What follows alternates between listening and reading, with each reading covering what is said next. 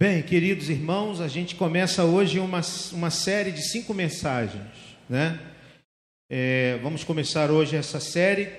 Essa série, ela tem um objetivo, né? Um objetivo dentro da nossa, do nosso calendário litúrgico, né?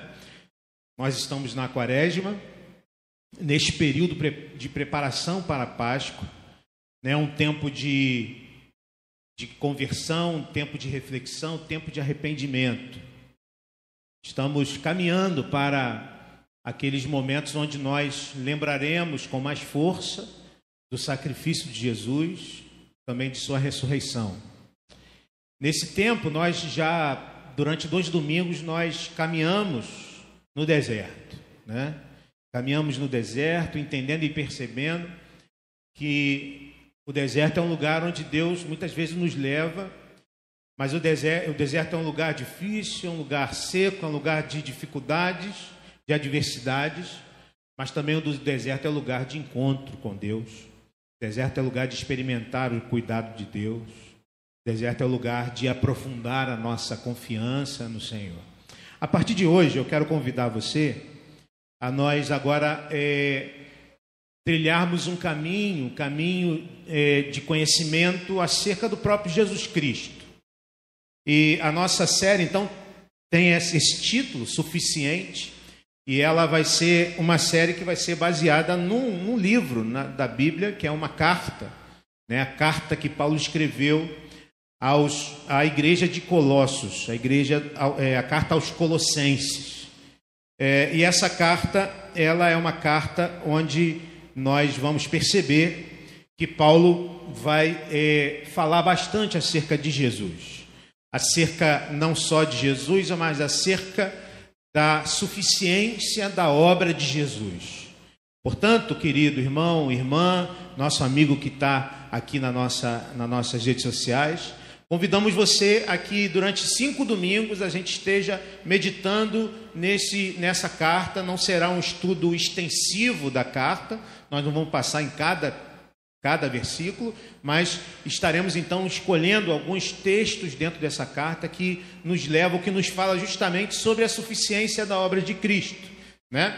É, algumas coisas para a gente começar a conversar sobre o texto. Ali tem um mapa ali daquela região, né, da Ásia, da é, a Europa ali. A gente sempre tenta se se, é, se localizar na botinha, né, na bota, lá em cima, tá vendo a bota que é a Itália, que é, é aquela área ali da Europa.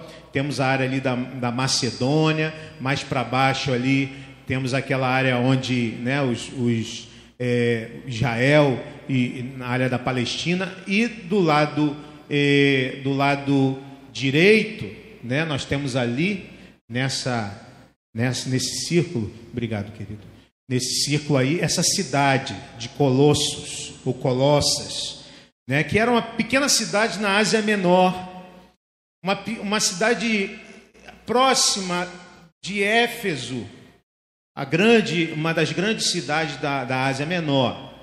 Uh, essa cidade, essa igreja, né, a quem Paulo manda essa carta, Paulo não, não a visitou pessoalmente. Essa, essa comunidade que surgiu nessa cidade foi fundada por um homem chamado Epáfras, que foi discípulo de Paulo e que ouviu Paulo pregando o evangelho em Éfeso. Né? Paulo fica dois anos em Éfeso pregando o evangelho e o próprio texto de Atos nos informa que, que toda a Ásia foi é, conheceu então o Evangelho a partir da, da, da, pregação de Paulo em Éfeso. Então Epáfras ele conhece o Evangelho em Éfeso e ele volta para sua cidade Colossos para ali é, pregar o Evangelho e, e inaugurar e, e plantar uma comunidade cristã. Esses cristãos de Colossos, eles eram provenientes do paganismo. Boa parte deles eram pagãos, eram homens que não tinham nenhum contato com o judaísmo. Ah, e Paulo escreve essas cartas da prisão, provavelmente de Roma, depois de um pedido do próprio Epáfras. Epáfras vai ao encontro de Paulo e fala sobre algumas questões, alguns problemas que aquela igreja estava vivendo. E quais são esses problemas, pastor, que a igreja de Colossos estava vivendo? Os cristãos de Colossos estavam é, ameaçados por uma heresia, uma heresia que misturava elementos do paganismo, do judaísmo e do próprio cristianismo, em espécie de sincretismo religioso que estava acontecendo ali naquele lugar. Então, as pessoas de Colossos, os crentes e muitos deles estavam dando muita importância a poderes angélicos, poderes dos anjos, é, a forças cósmicas e a outros seres intermediários, né, que eles acreditavam que intermediavam, faziam intermediação entre eles e Deus. Né, teriam esse papel importante no destino das pessoas. Então veja os problemas que aquela igreja vivia. Né, e essas ideias traziam como consequência uma busca de um conhecimento desse mundo fascinante e misterioso a partir também de algumas religiões que eram religiões comuns entre na cultura grega, que eram as religiões de mistério. Então, todas essas é, é, esses elementos religiosos estavam sendo misturados. E, e Paulo então mostra, irmãos, e aqui é importante a gente entender isto. Paulo vai mostrar que Cristo é mediador único, único mediador único e universal entre Deus e o mundo criado. Tudo se realiza a partir dele, Jesus Cristo, desde a criação até a salvação e a reconciliação de todas as coisas. Né? Então Deus colocou Jesus Cristo como o cabeça do universo, o cabeça da igreja. E esta igreja morreu, os cristãos morreram junto com Jesus e ressuscitaram também junto com eles, e permanecem unidos a Cristo, e não devem temer nada, não devem temer nenhum outro poder, nada mais. Esta é a pregação, ou é, em, em resumo, resumido mesmo, o que Paulo está trazendo a essa igreja de Colossos. Mas o que, que isso tem a ver com a gente hoje, pastor? Diante desses problemas que aquela igreja vivia lá no primeiro século, há quase dois mil anos atrás, o que isso tem a ver conosco hoje? Eu diria, irmãos, que muita coisa, é, muitos dos ensinamentos de Paulo são extremamente atuais e necessários para a igreja, e vamos dizer assim, estou trazendo ali problemas da igreja brasileira hoje. É, eu quero então elencar pelo menos três problemas que nós vivemos hoje, que também os colossenses viviam. Tá? Eu estou aqui me baseando é, em, em numa palavra do, do reverendo Heber Campos, em que eu quero trazer três, é, três problemas que vivemos hoje e que os colossenses viveram também. Primeiro, sincretismo religioso. Vivemos um problema no nosso país, a igreja evangélica brasileira vive o problema do sincretismo religioso. Hoje no Brasil, ser evangélico é ter uma mistura de várias tendências. Ser evangélico hoje é uma salada mista de várias coisas, de várias tendências, sejam elas bíblicas, tanto bíblicas como tendências pagãs. Né? Então vemos hoje evangélicos com práticas de culto afro-brasileiro. Né? Quando evangélicos acham que um determinado objeto tem em si mesmo poder para abençoar, poder para amaldiçoar, isso é uma versão cristã de cultos animistas, de cultos pagãos. Né? Então você vê a água é, colocada na televisão, não dá mais para colocar na televisão, né? Geralmente as televisões hoje não dá mais, então você bota ali perto de algum lugar a, o perfume, a flor, o, o, óleo ungido, a água que foi trazida do Jordão, coisas é, que são, é, que são enxertos pagãos dentro da prática é, evangélica. É, evangélicos também que resgatam conceitos judaicos que já foram, já, já estão ultrapassados. O Templo de Salomão, os levitas do Antigo Testamento, a Arca da Aliança em alguns templos e alguns cultos, gente tocando chofar dentro dos cultos como elemento é, mais santo, ou instrumento mais santo do que os outros. Todos esses símbolos judaicos que são utilizados para trazer a força do simbolismo, mas que é, denotam muitas vezes que pessoas confiam e acreditam que nessas coisas há poder. Né? Tem gente é, fazendo encontros poderosos com grupos específicos, como o que já teve na moda e hoje não, nem tanto, mas é, ainda está aí o conceito, o, o, problema lá do G12, né? grupos que se reuniam com, é, é com encontros poderosos. Né? Então tudo isso se mistura. E nós não te, vemos hoje evangélicos sem uma identidade. Né? Temos hoje presbiterianos pentecostais, batistas pentecostais, igreja pentecostal reformada, tem de tudo. E até entre os reformados temos é, é, é, essas diferenças. São, temos aqueles que são mais ligados aos movimentos puritanos, então são mais zelosos. Temos aqueles que são ligados à missão integral, são mais progressistas. Ou seja, é, há muita mistura e pouca identidade isso acontecia na igreja de Colossos. E Paulo se preocupava com isso. Havia naquela igreja um movimento que não negava Jesus. Jesus estava presente na adoração daqueles irmãos, ou seja, tinha uma capa de espiritualidade, mas eles acrescentavam muitas outras coisas. Era Jesus e mais alguma coisa que era é, celebrado e que era utilizado. Ou seja, é Cristo e mais alguma coisa. Era assim que havia e que aquela igreja estava vivendo. Paulo então escreve aos Colossenses para ensinar que o Evangelho diz respeito a Cristo somente. É, eu não preciso acrescentar nada ao poder de Cristo, à minha união com Cristo, com o perigo de me afastar de Cristo. E vamos aprender o que isso significa na nossa série suficiente. Um outro problema que acontece hoje, e por isso a carta é muito atual, é esse problema, diversos Cristos diferentes. E este problema está relacionado ao problema do sincretismo também. Mas tem uma característica importante hoje. Isso porque hoje Jesus é uma figura popular. As pessoas querem conhecer Jesus. Até mesmo aqueles que não frequentam a igreja, elas têm uma simpatia, elas veem Jesus como alguém interessante. E por quê?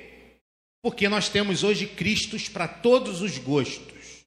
Temos Cristos é, que são vistos como temos o Cristo que é visto como um grande mestre, que traz lições de morais, lições de sabedoria, que ensina como viver bem. Temos o Cristo amoroso, o Cristo paz e amor, que está sempre pronto a perdoar, está sempre pronto, pronto a acolher a, a gente, mesmo com a nossa vida desvairada, a nossa vida sem arrependimento.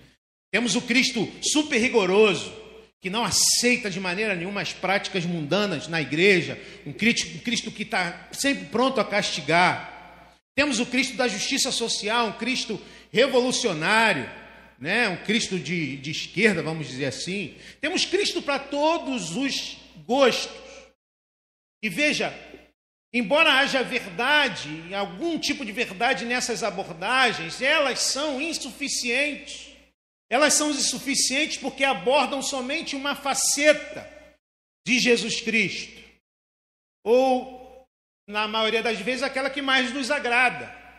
E nós então criamos um Cristo à nossa imagem, não o Cristo da Bíblia, não o Cristo que é, é pregado é, nos evangelhos. E veja que os colossenses, ou no meio dos colossenses, havia uma heresia que via Jesus como inferior a Deus.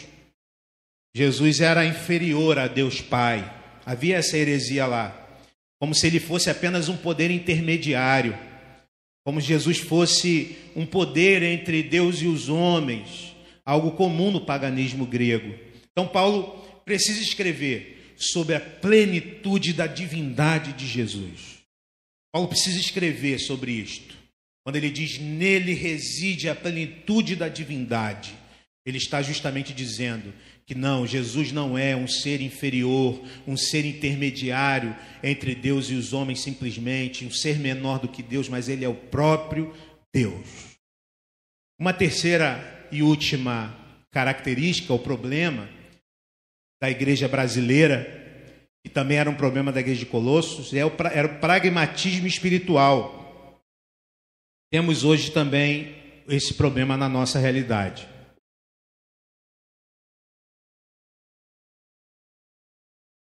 Isso é muito perigoso, por quê? Porque isso também se transveste de, de espiritualidade. Então, pessoas, é, pessoas com um discurso espiritualizado, mas pra, extremamente pragmático, é, vêm e começam a viver o evangelho de forma pragmática. Exemplo: pastores que dizem o seguinte: eu quero que minha igreja dê certo.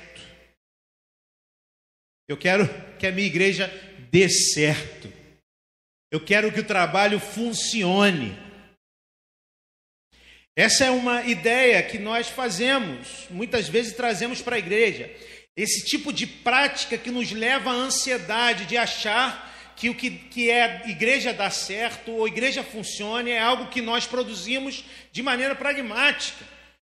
Que a saúde da igreja depende das estratégias que nós temos ou do modo como nós lidamos com as estratégias e as maneiras de fazer uma igreja crescer. Né? É, acontece que quando nós estamos no deserto, é, também é assim, nós fazemos qualquer coisa para resolver os problemas e muitas vezes coisas estranhas à Bíblia, isso é pragmatismo é, tentar resolver os problemas da maneira mais, é, vamos dizer, mais é, que mais funcione, mesmo que esta maneira muitas vezes não seja a maneira de Deus. Então, crendices, superstições, correntes de oração no sentido de que aquela corrente vai resolver os meus problemas.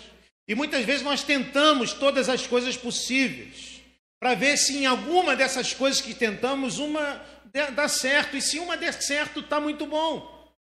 Paulo enfrentava esse problema também, irmãos, entre os colossenses. Alguns falsos profetas diziam isso, que com algumas práticas era possível chegar a um patamar de espiritualidade especial. Pessoas podiam, por, algumas práticas, desenvolver esta, é, é, esta é, espiritualidade superior. E Paulo rebate isso dizendo: permaneça no mesmo evangelho que lhes foi ensinado. Não há nada de novo que, se que devamos acrescentar ao evangelho que já foi ensinado, a não ser que estejamos em Cristo e vivamos em Cristo, e assim seremos abençoados e assim cresceremos. É isso que Paulo está ensinando, rebatendo este problema. Né? Então, repare o seguinte: o problema da igreja de Colossos não era da ordem do binômio fé e incredulidade. Não é aqui uma igreja de gente sem fé. Não é esse problema que Paulo enfrenta. O problema da igreja de Colossos era da ordem desse binômio fé falsa e fé verdadeira.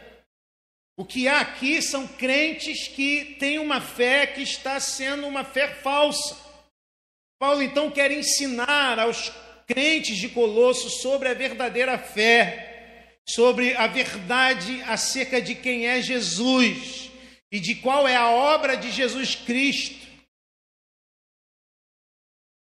Aqui a gente tem a, a Nívia, né, que é bancária, que não está aqui. Alguém já foi bancário aqui? Não. Bancário? Lida com dinheiro. Bem que hoje em dia está menos dinheiro, né? Dizem que os bancários são, são e bancários, não só, são, não só bancários, mas gente que lida com, com cédula né, de dinheiro, que eles são ensinados a detectar uma nota falsa, aprendendo tudo sobre o que é uma nota verdadeira. Então, eles aprendem tudo acerca da nota, dos detalhes de uma nota verdadeira.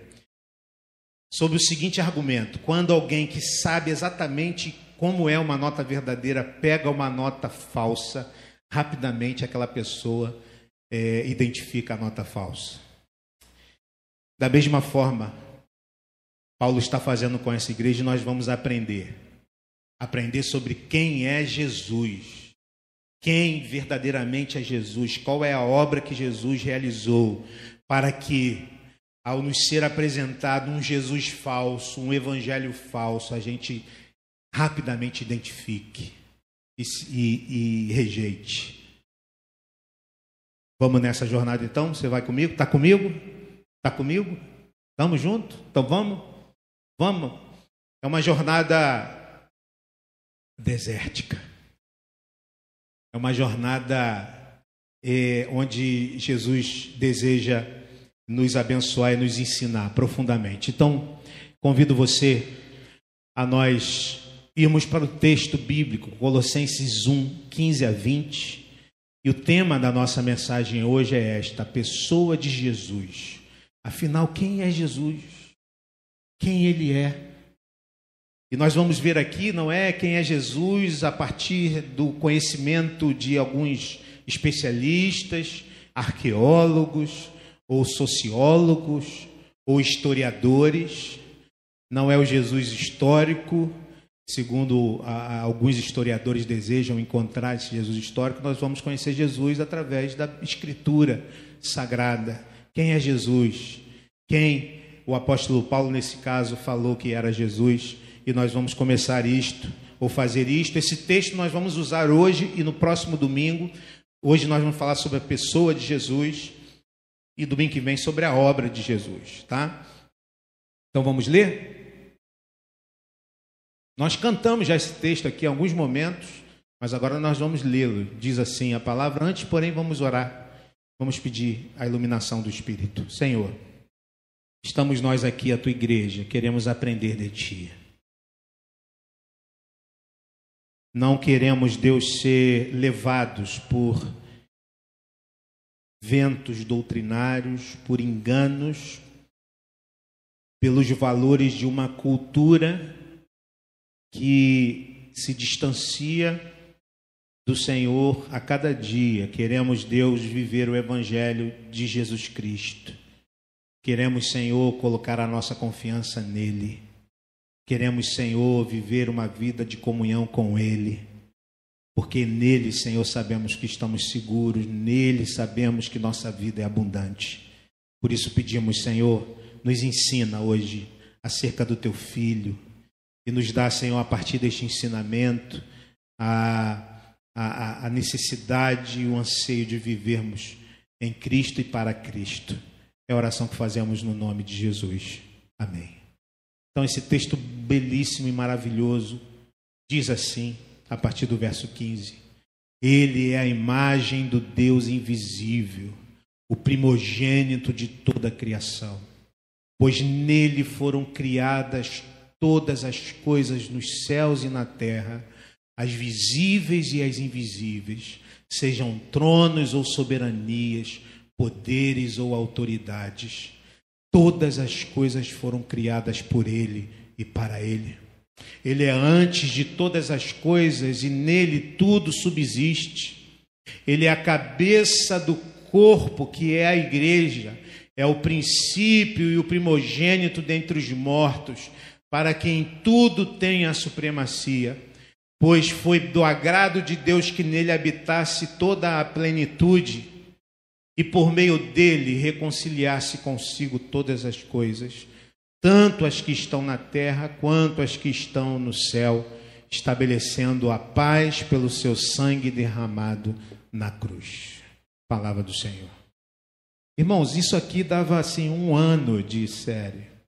Só esse texto dava um ano, um texto extremamente denso, com uma série de imagens e de palavras importantes. Nós não temos essa pretensão, hoje queremos falar sobre quem é Jesus e vamos destacar algumas dessas expressões que Paulo utiliza, é, mais é, especificamente quatro expressões que Paulo utiliza para a gente entender quem é Jesus. E a primeira delas é essa aqui. Fala junto comigo, lê comigo. Ele é. Ele é a imagem do Deus invisível. Né? Ele é a imagem do Deus invisível. O que isso significa? É, temos aqui o texto, né? ele é a imagem do Deus invisível, está no verso 15. O texto, o, o, o, esta, esta palavra, esta expressão está em consonância com outros relatos do Novo Testamento, que nós, inclusive, alguns deles já lemos na nossa ordem de culto. Por exemplo, o autor aos Hebreus, no capítulo 1, verso 3, escreve o seguinte: O Filho é o resplendor da glória de Deus e a expressão exata do seu ser.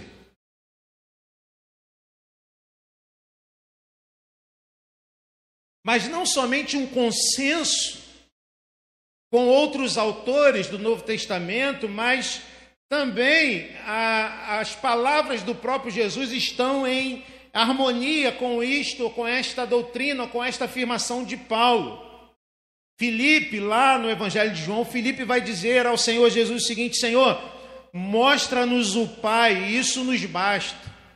Filipe quer ver a Deus, o Deus invisível do Antigo Testamento. Nós lemos um texto aqui que fala sobre isso, que não era, não era é, que o seu povo não devia buscar nas imagens de homens, de mulheres, de aves, de animais, de qualquer coisa na terra para é, colocar no lugar de Deus.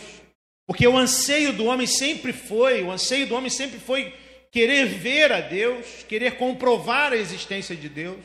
E Felipe não é diferente, Senhor, nos mostra ao Pai, isso nos basta. Ao que Jesus respondeu da seguinte maneira: Felipe, você não me conhece, mesmo depois de eu ter estado com vocês durante tanto tempo.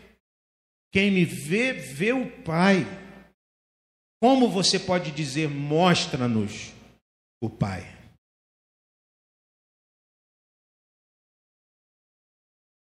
Quando Paulo diz, irmãos, que Jesus é a imagem de Deus, ele quer dizer justamente isto: que Deus, o Deus do Antigo Testamento, o Deus invisível, o Deus sobre o qual ninguém, nenhum homem poderia ver e poderia é, criar qualquer tipo de imagem, agora se torna visível aos homens através de Jesus. Ou seja, Jesus o Jesus que lidava com aqueles homens, o Jesus que viveu entre nós, o Jesus que estava com eles, é a revelação de Deus.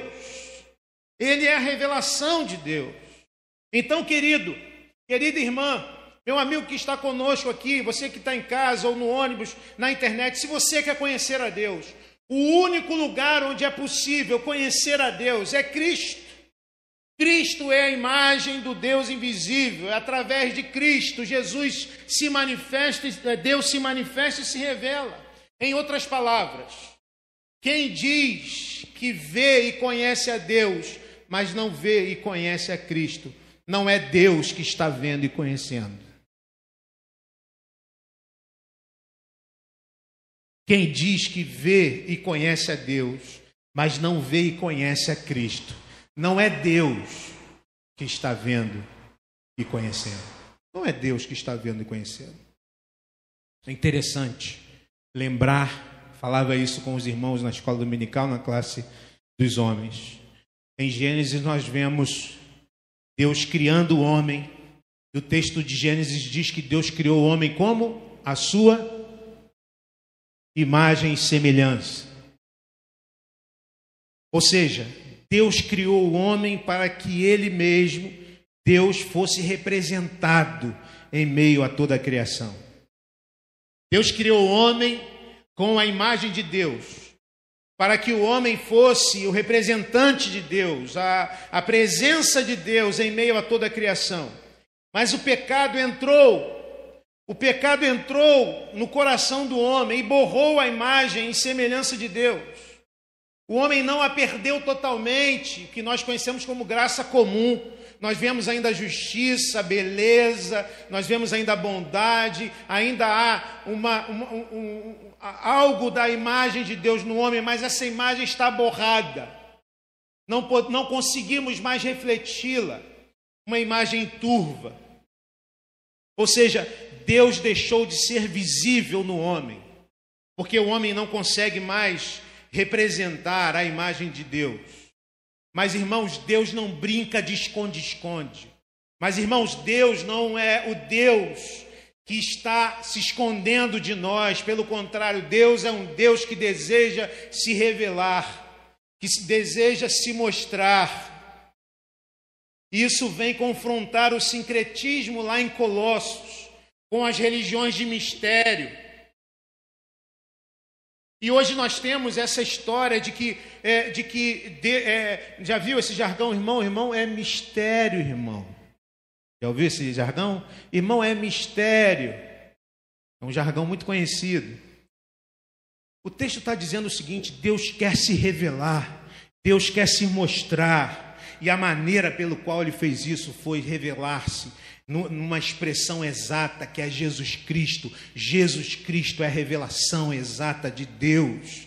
Ele, o seu Filho, que encarnou-se, que veio, que viveu entre nós. Deus se revela através de Jesus Cristo, ou seja, nós não precisamos de novas revelações, nós não precisamos de novos ensinamentos, nós não precisamos de, de coisas que estão à parte de Cristo e que venham juntamente com Ele. Nele temos a revelação plena de Deus. É suficiente conhecer a Jesus para conhecer Deus. É suficiente. Quer conhecer a Deus? Quer ter intimidade com Deus? quer se entregar a Deus, quer é, é, viver a sua vida de uma comunhão íntima com Deus, quer mergulhar na presença de Deus, entregue-se a Jesus. E somente isso basta. Não estou falando sobre igreja, não estou falando sobre denominação, não estou falando sobre doutrina A ou B, não estou falando sobre isso, estou falando sobre o fato de que é suficiente se entregar a Jesus para conhecer a Deus. Portanto, e hoje a gente vai fazer um pouquinho diferente, geralmente ao final a gente traz aquilo que a gente é, sugere aos irmãos para praticar, para refletir e praticar. Nós vamos trazer a cada um das, dessas afirmações as aplicações para essa para a nossa vida. Então, a aplicação sobre isso, sobre o fato de que quem diz que vê e conhece a Deus, mas não vê e conhece a Cristo, não é Deus que está vendo e conhecendo, a aplicação é esta: não precisamos de novas revelações de Deus, ou mesmo procurá-lo em outros lugares ou pessoas à parte de Cristo. Você não precisa se prender a determinados ministérios, você não precisa se prender a determinados movimentos. Você deve sim participar e estar presente em determinadas igrejas ou movimentos, se estas igrejas ou movimentos estão fiéis à palavra de Cristo Jesus. Portanto,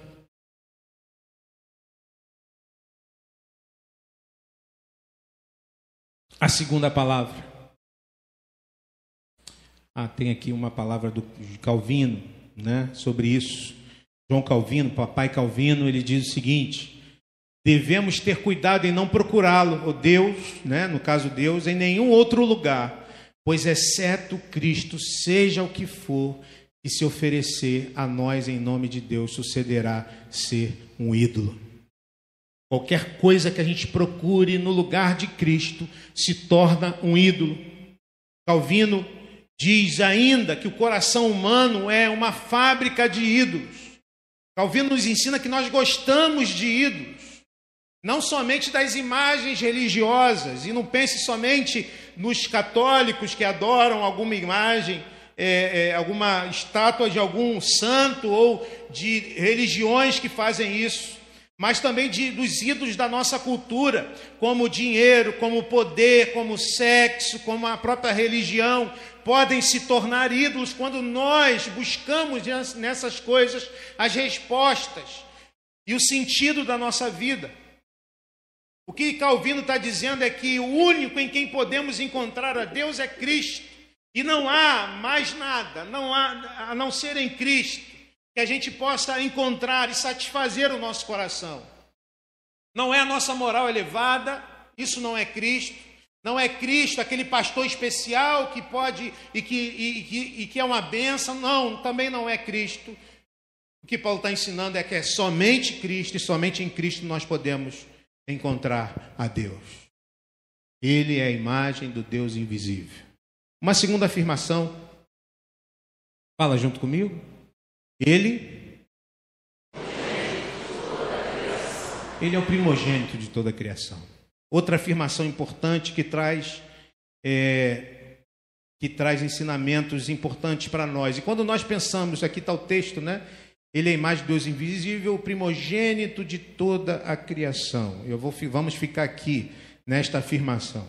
O que e essa, essa, esse termo traz uma série de dúvidas para algumas pessoas, justamente por causa do distanciamento cultural que nós temos da, da, da, deste tempo.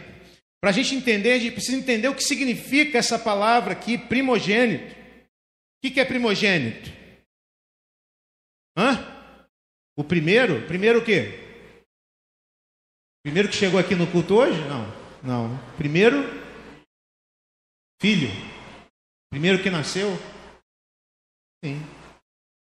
É, primogênito é isso. Mas se é isso somente, Cristo é criatura de Deus. Você concorda comigo? Se é isso somente, Cristo é o primeiro que foi gerado por Deus. Depois viemos nós. É essa a ideia? Vamos então pensar um pouquinho? Porque há duas maneiras de da gente é, conceituar essa palavra primogênito. A primeira é essa, que é a primeira que vem na nossa cabeça, porque é isso que na nossa cultura significa primogênito. O primeiro em termos de nascimento. O primeiro que nasceu, né? Primeiro em termos de nascimento, o mais velho, o que nasceu primeiro. E daqui nasce um grupo entre os colossenses que dizem o seguinte: Jesus é uma das emanações de Deus. Ou seja, ele foi criado por Deus, então ele não é igual a Deus. Ele é mais um. E esta é uma da, da, das ideias que está nascendo naquela igreja. Ele é o mais velho, mas ele foi criado como nós. Entretanto, irmãos, essa palavra ela precisa ser entendida a partir da cultura oriental antiga. O primogênito não era somente o mais velho, mas o primogênito também era o herdeiro. Não é assim na nossa cultura. Na nossa cultura, os herdeiros são todos os filhos e a herança é dividida de forma igual. Na cultura antiga, não, o herdeiro, ele era, o, o primogênito, ele era o herdeiro, primeiro em termos de proeminência e de primazia.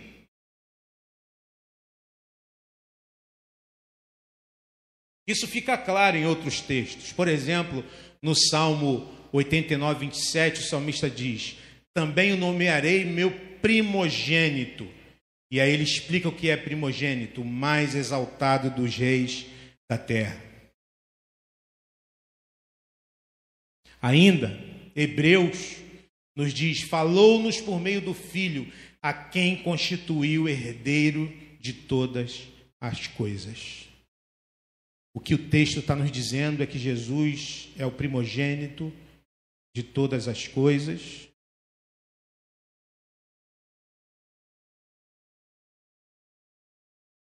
Isso quer dizer, irmãos, que ele é o herdeiro, que ele tem a primazia, ele tem a supremacia sobre toda a criação.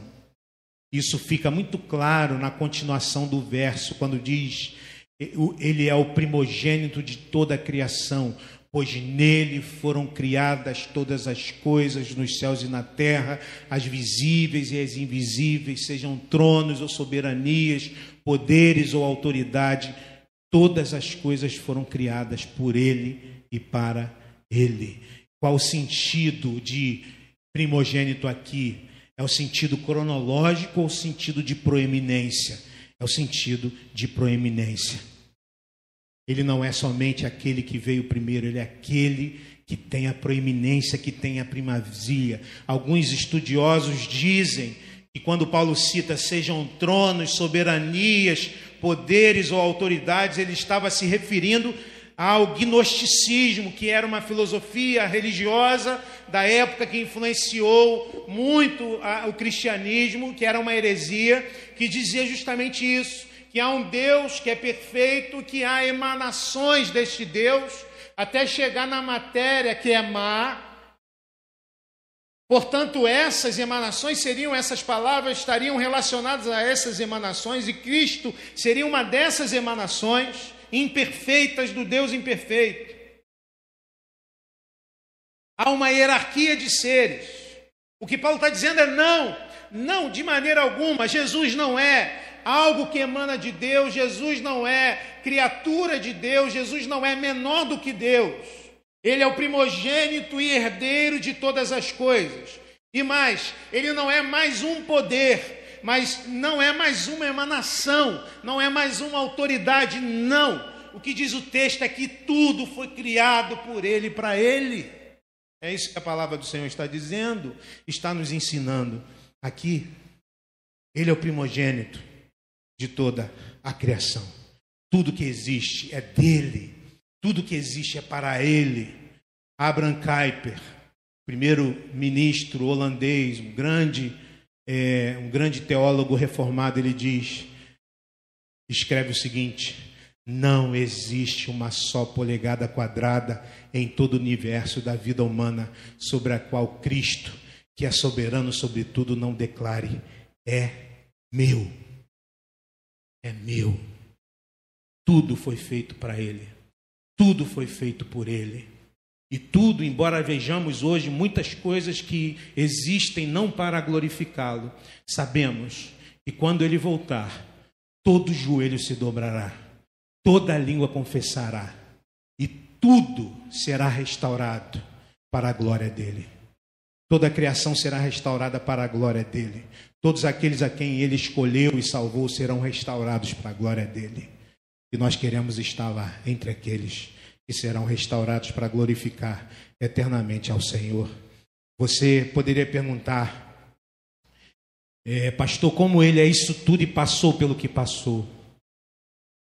como ele é isso tudo e teve que passar por tudo que passou. Irmãos, interessante pensar que Cristo tem poder e autoridade. Cristo tem poder, mas também tem autoridade. Vivemos num tempo em que vemos pessoas que têm poder, mas não têm autoridade. Sabe por quê? Porque a autoridade está ligada à dignidade. Quando nós olhamos para a nossa classe política, nós percebemos homens e mulheres que muitos deles, não vamos generalizar, muitos deles têm poder, o poder que lhes foi outorgado quando foram eleitos e instaurados na sua, nas suas funções, mas não têm autoridade, não têm dignidade. Há pessoas que não têm poder e têm autoridade. Ou seja, a autoridade está ligada à dignidade. Lá em Apocalipse, a palavra para adorar ao Cordeiro é digno é o Cordeiro, não é isso? Digno é o Cordeiro. Ele tem dignidade e poder, por isso nós podemos confiar no poder de Cristo, e o poder de Cristo se manifesta também na sua morte na sua ressurreição. Isso então nos faz pensar sobre algo que nós podemos refletir e praticar neste segundo ponto que fala sobre a primogenitura de toda a criação. E a aplicação é essa, irmão, se nós estamos em Cristo, em Cristo, unidos a Cristo, com Cristo em aliança, não precisamos temer as forças do mal ou buscar proteção espiritual em nada além de Cristo.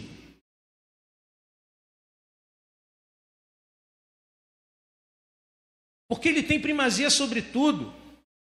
Os colossenses achavam que tinham que fazer é, culto aos seres angelicais, que tinham que fazer culto aos anjos, realizar rituais especiais para se sentirem seguros no mundo.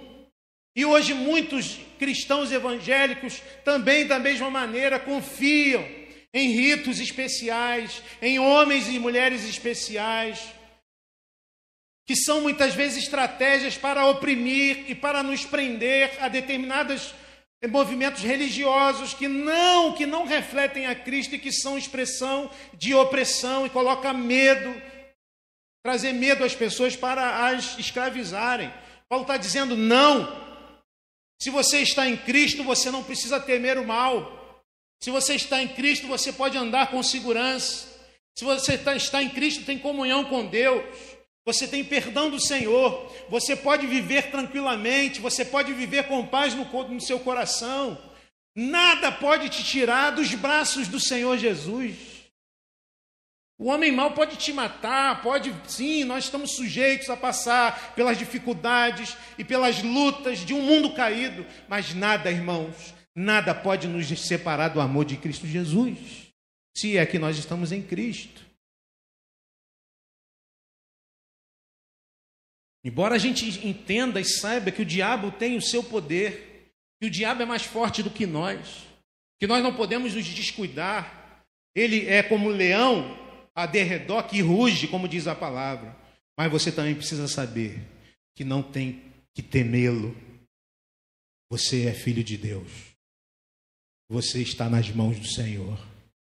Confia nele. Terceiro, juntos, ele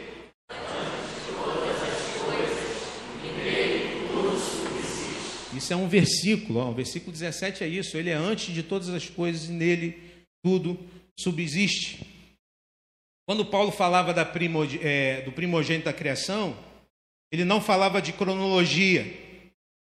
E a comprovação está aqui. Ele não foi o primeiro que foi gerado. Ele é antes de tudo. Antes de haver qualquer coisa, havia Cristo. João nos ensina acerca disso, logo no início do Evangelho. E nós lemos aqui no início do culto, né? na, na, na quando nós acolhemos a igreja. No princípio, no princípio era aquele que é a palavra, aquele que é o verbo. No original, logos.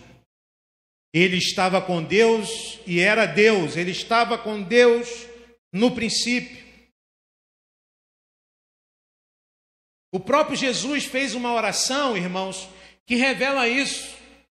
Se a oração do Pai Nosso, ele, ele nos ensina para a gente orar, e a gente ora a oração do Pai Nosso, essa oração que Jesus faz, a gente nunca poderia fazer, porque ele diz: E agora, Pai, glorifica-me junto a ti, com a glória que eu tinha contigo antes que o mundo existisse.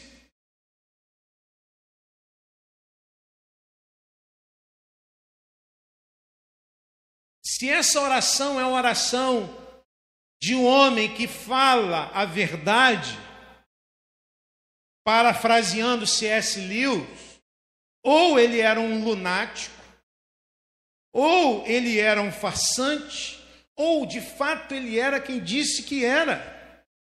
Ele não era, Jesus não era somente um homem bom. Jesus não era somente um mestre. Um homem bom e um mestre não faz uma oração como essa. Se nós cremos que ele é quem disse que era, nós cremos que ele é Deus.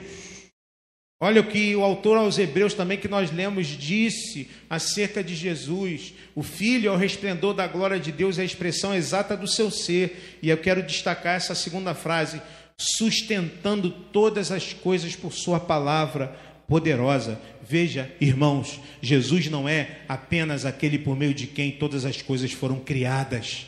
Não, não é só isso que é Jesus. Jesus é aquele que sustenta todas as coisas tudo que existe é sustentado pelo poder de Jesus Cristo. Todas as coisas são sustentadas por Ele. É Ele quem dá sentido a tudo. Isso é tremendo. Veja a grandeza de Jesus revelada nas Escrituras.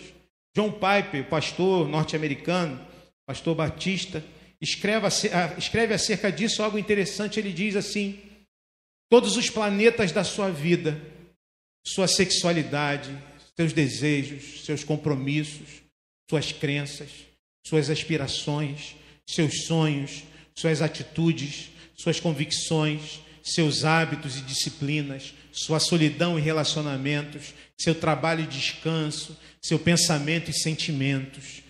Todos os planetas de sua vida estão seguros em órbita, em órbita pela grandeza, gravidade e esplendor flamejante da supremacia de Jesus Cristo no centro da sua vida.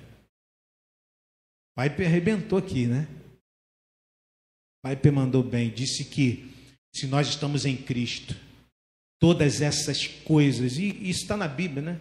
Buscai em primeiro lugar o reino de Deus e a sua justiça, e todas as outras coisas serão acrescentadas. Ou seja, se nós estamos em Cristo, se Ele é o centro da nossa vida, nós conseguimos então viver de maneira equilibrada.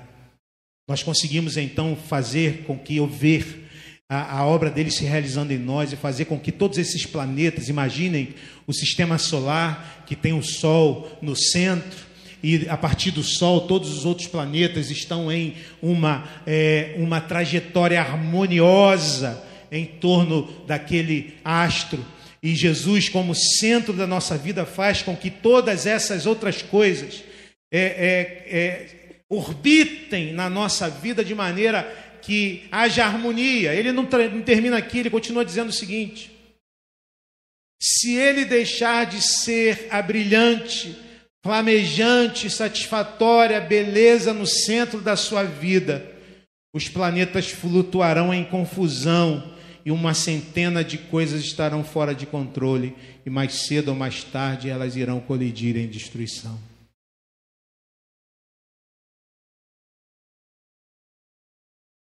Quem está no centro da sua vida? Quem está no centro da nossa vida? É Jesus, que é antes de todas as coisas. E nele todas as coisas subsistem, é, também as coisas da nossa vida. Ou quem está na, no centro da nossa existência somos nós mesmos? Ou são os nossos desejos? Ou é o dinheiro? Ou é a carreira profissional? Ou é a nossa família? Ou é a nossa religião? Ou é a nossa ideologia política? Ou é qualquer uma dessas coisas que está no centro da minha vida? Se isso se for assim, não há, não tem jeito. Confusão e destruição virão. Jesus deve ser o centro da nossa existência para a gente pensar e refletir. Sendo o Criador e sustentador de tudo, Cristo é o centro de gravidade, ou seja, o ponto de equilíbrio e significado da nossa vida. O centro da nossa vida, o centro do nosso culto, o centro dos nossos relacionamentos, o centro do nosso casamento, o centro do nosso trabalho, o centro do nosso lazer, o centro do nosso entretenimento, o centro da nossa religiosidade. Precisa ser Jesus Cristo. Para a gente terminar, irmãos, último, vamos lá juntos? Ele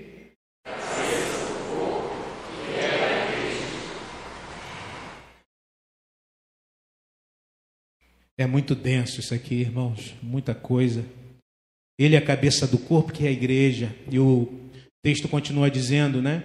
Ele é o príncipe e o primogênito dentre os mortos, para quem tudo tenha a supremacia. O que significa que cabeça? Importante. Cabeça na Bíblia significa autoridade.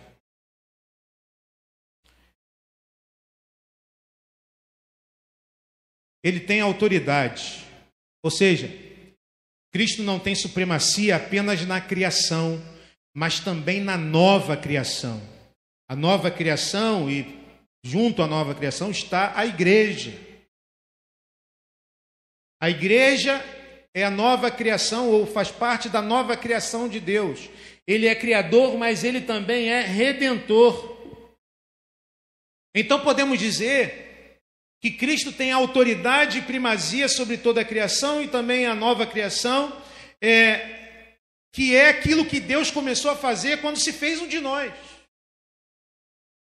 Quando ele se encarnou através de Jesus e começou a sua obra, começou a andar entre nós e a realizar a sua obra e fazer os milagres e manifestar o próprio Deus, né, quando ele vai no mar, quando cantamos aqui, e ele diz ao vento: fica quieto, e o vento fica quietinho, ele está dizendo: olha só quem eu sou. Eu não sou mais um curandeiro, eu não sou mais um mestre, eu não sou mais um profeta, não. Eu sou Deus, olha só o que eu estou fazendo. Quando ele diz para o cadáver morto, frio, dentro da, da, já do túmulo, é, manda Lázaro sair do túmulo e Lázaro sai vivo, ele está ele tá mostrando e se revelando como Deus. Então podemos dizer justamente isso, que ele tem autoridade sobre a criação e a nova, a nova criação. E por que isso é importante? Irmãos, o fato de estarmos aqui hoje, o fato de estarmos vivendo, o fato de estarmos respirando, o fato de estarmos com mínima saúde para nos deslocarmos da nossa casa para é, estar aqui, nos mostra a graça de Deus, nos mostra um Deus gracioso. Sim, a graça de Deus. O fato de existirmos, o fato de estarmos aqui, o fato de, de um dia termos nascido é graça de Deus sobre a vida de todos nós, a graça comum. Diferente dos outros animais, nós somos seres pensantes, somos seres emocionais, somos seres criativos e isso é graça. Mas a graça de Deus não se restringe a isso para nós.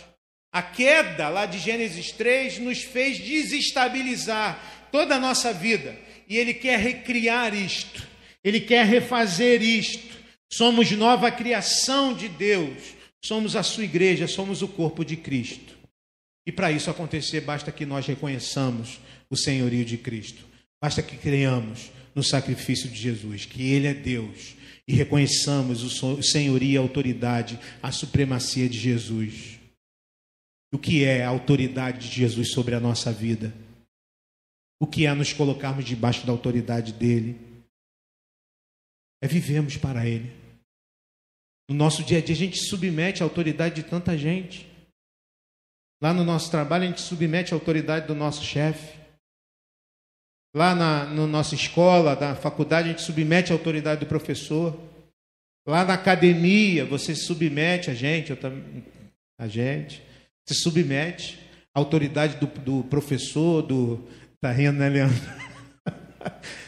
Vocês não estão acreditando em mim, não, né? tá bom. Chegar aqui barombado, vocês vão ver. Marombado não, irmão, só para manter a saúde. a gente submete a autoridade do professor lá. A gente se submete a várias autoridades na nossa vida. Mas há uma autoridade sobre todas as autoridades. Renda-se à autoridade de Cristo Jesus. Renda-se à Sua palavra. Renda-se aquele que é Senhor sobre todas as coisas, a cabeça do corpo. Não pode um corpo funcionar bem quando os membros não estão ligados à autoridade da cabeça que pensa, quando o corpo não submete àquele que é o cabeça. Você não precisa de mais nada, como disse Paulo. A graça te basta. Portanto, para a gente pensar e refletir acerca dessa última frase do apóstolo Paulo: sendo Cristo a cabeça da igreja, não precisamos nem devemos nos submeter a nenhuma outra autoridade espiritual que não esteja submissa a Cristo.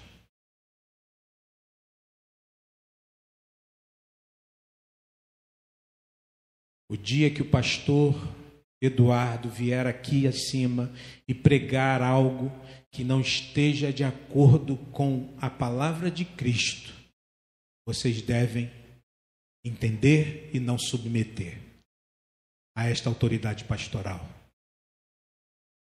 Porque a autoridade sobre todas as autoridades é a autoridade de Cristo Jesus. Por isso é preciso que você conheça a Escritura, a palavra de Deus, a vontade de Deus para que você não seja enganado, não seja enganada, para que você se submeta somente a Cristo, não a qualquer um, não a qualquer pessoa, por melhor que ela seja, por mais santo que ela, ou santa que ela pareça, você deve submeter à autoridade de Jesus Cristo. Amém? Vamos lembrar para a gente encerrar, para a gente orar. Primeira palavra que nós que nós aprendemos aqui ele é a imagem do Deus invisível. Se você quer conhecer a Deus, conheça Cristo. Se você quer se render a Deus, se renda a Cristo. Somente a Ele. Uma segunda palavra, Ele é. Nele há primazia, tudo é do Senhor. Tudo é dele. Tua vida, teu dinheiro, tua carreira profissional, tua família, tudo foi feito para Ele.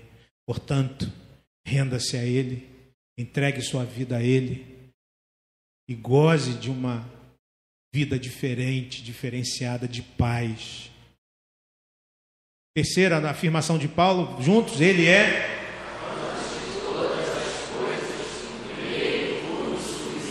Tudo subsiste, tudo é sustentado por Ele.